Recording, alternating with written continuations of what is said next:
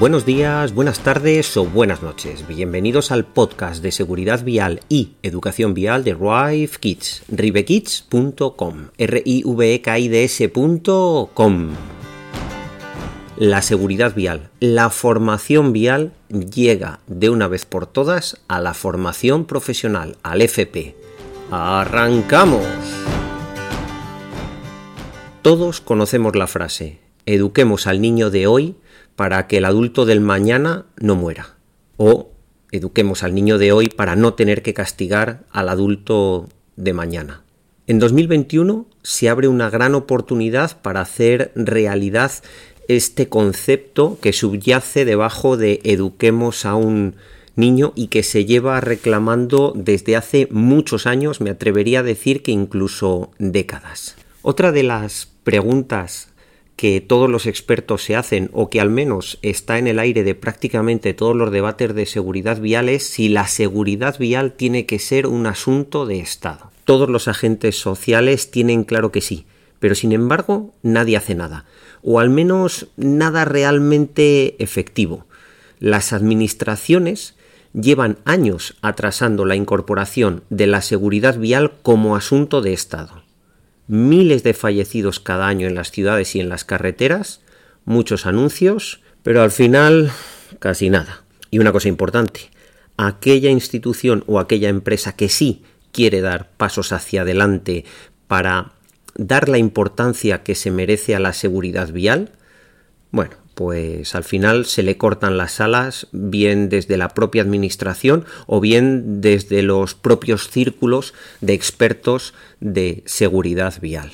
Y otra gran pregunta, ¿hay que incluir de verdad la seguridad vial en la educación? Todos los expertos, todos los que se dedican al mundo de la seguridad vial piden que la educación y la formación vial sean obligatorios en todo el ciclo de vida de un niño, desde que empieza en el cole pequeñito hasta que, por supuesto, llega a la universidad incluida. ¿Cómo deberían formarse los nuevos conductores?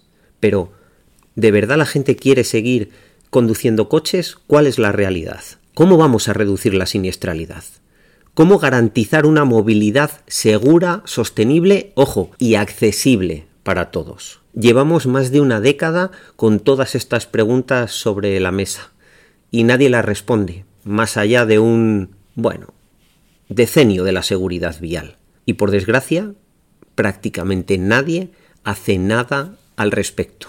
Se acaba de anunciar un nuevo título de formación profesional, precisamente de formador en seguridad vial. Este será un primer paso para incorporar de una vez por todas la seguridad vial en la educación. Bueno, veremos. Este título de formación profesional va a ser de técnico de formación en seguridad vial y movilidad.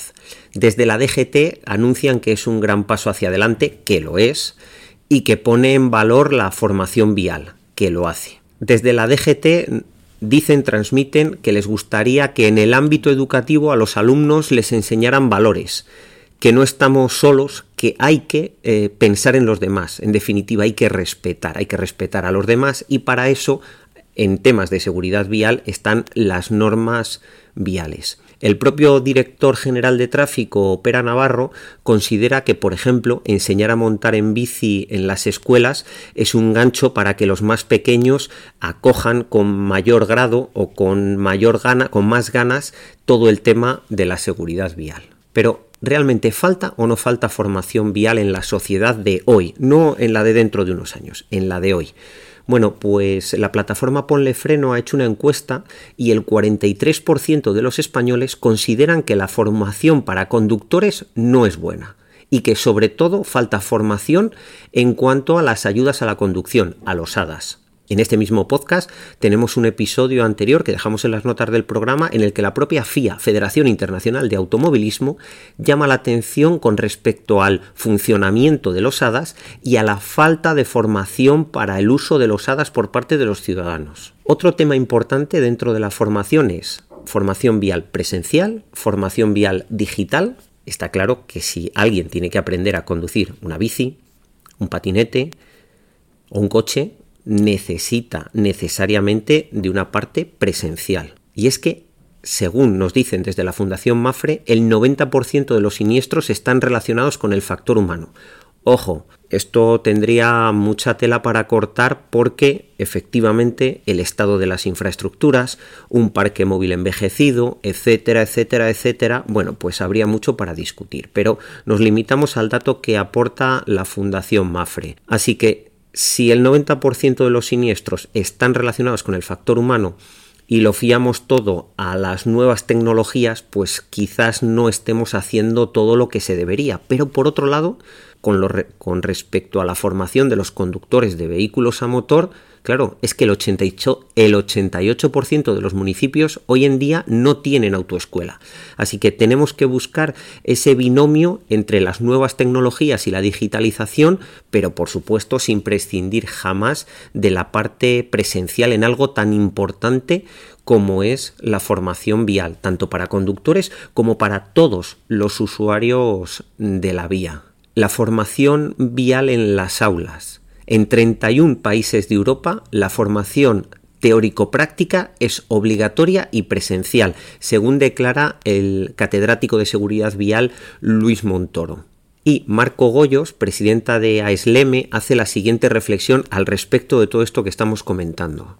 Los padres están más preocupados en aconsejar a sus hijos sobre su carrera profesional que a la hora de sacarse el carné que lo ven como un trámite más. Nadie debería presentarse a un examen hasta que el profesor no asegure que el alumno está preparado. A un examen de conducir, por supuesto. Y es que el examen de conducir, el actual carnet, ¿tiene que cambiar ese examen para conseguir el permiso o no tiene que cambiar? ¿Existe esa necesidad de modificar el examen teórico? Porque al final es aprobar un examen. ¿Se aprende o no se aprende? Cuando un alumno se prepara para ese examen teórico?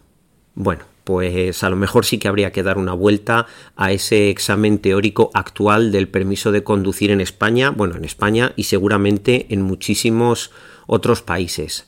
Luis Montoro tiene una frase muy curiosa que siempre dice en casi todas sus ponencias y es que tenemos carreteras inteligentes, vehículos inteligentes, pero de nada sirve eso si luego no tenemos conductores inteligentes o bien formados, por así decirlo.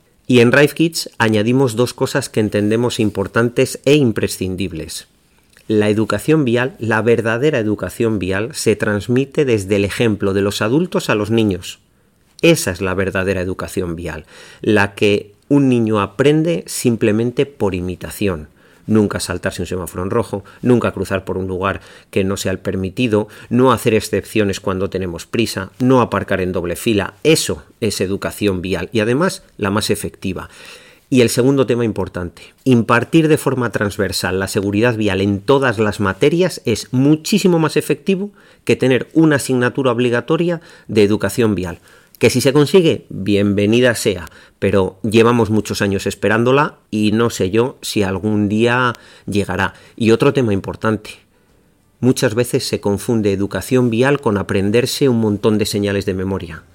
Un niño de 5 años no necesita conocer 30 señales de tráfico específicas de los vehículos a motor. No, necesita saber cómo ha de comportarse en la vía con seguridad.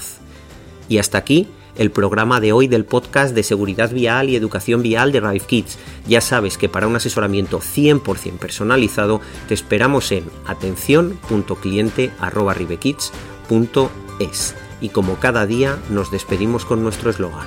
El verdadero viaje es el que termina como comenzó, con felicidad e inocencia. Feliz viaje hasta el próximo programa.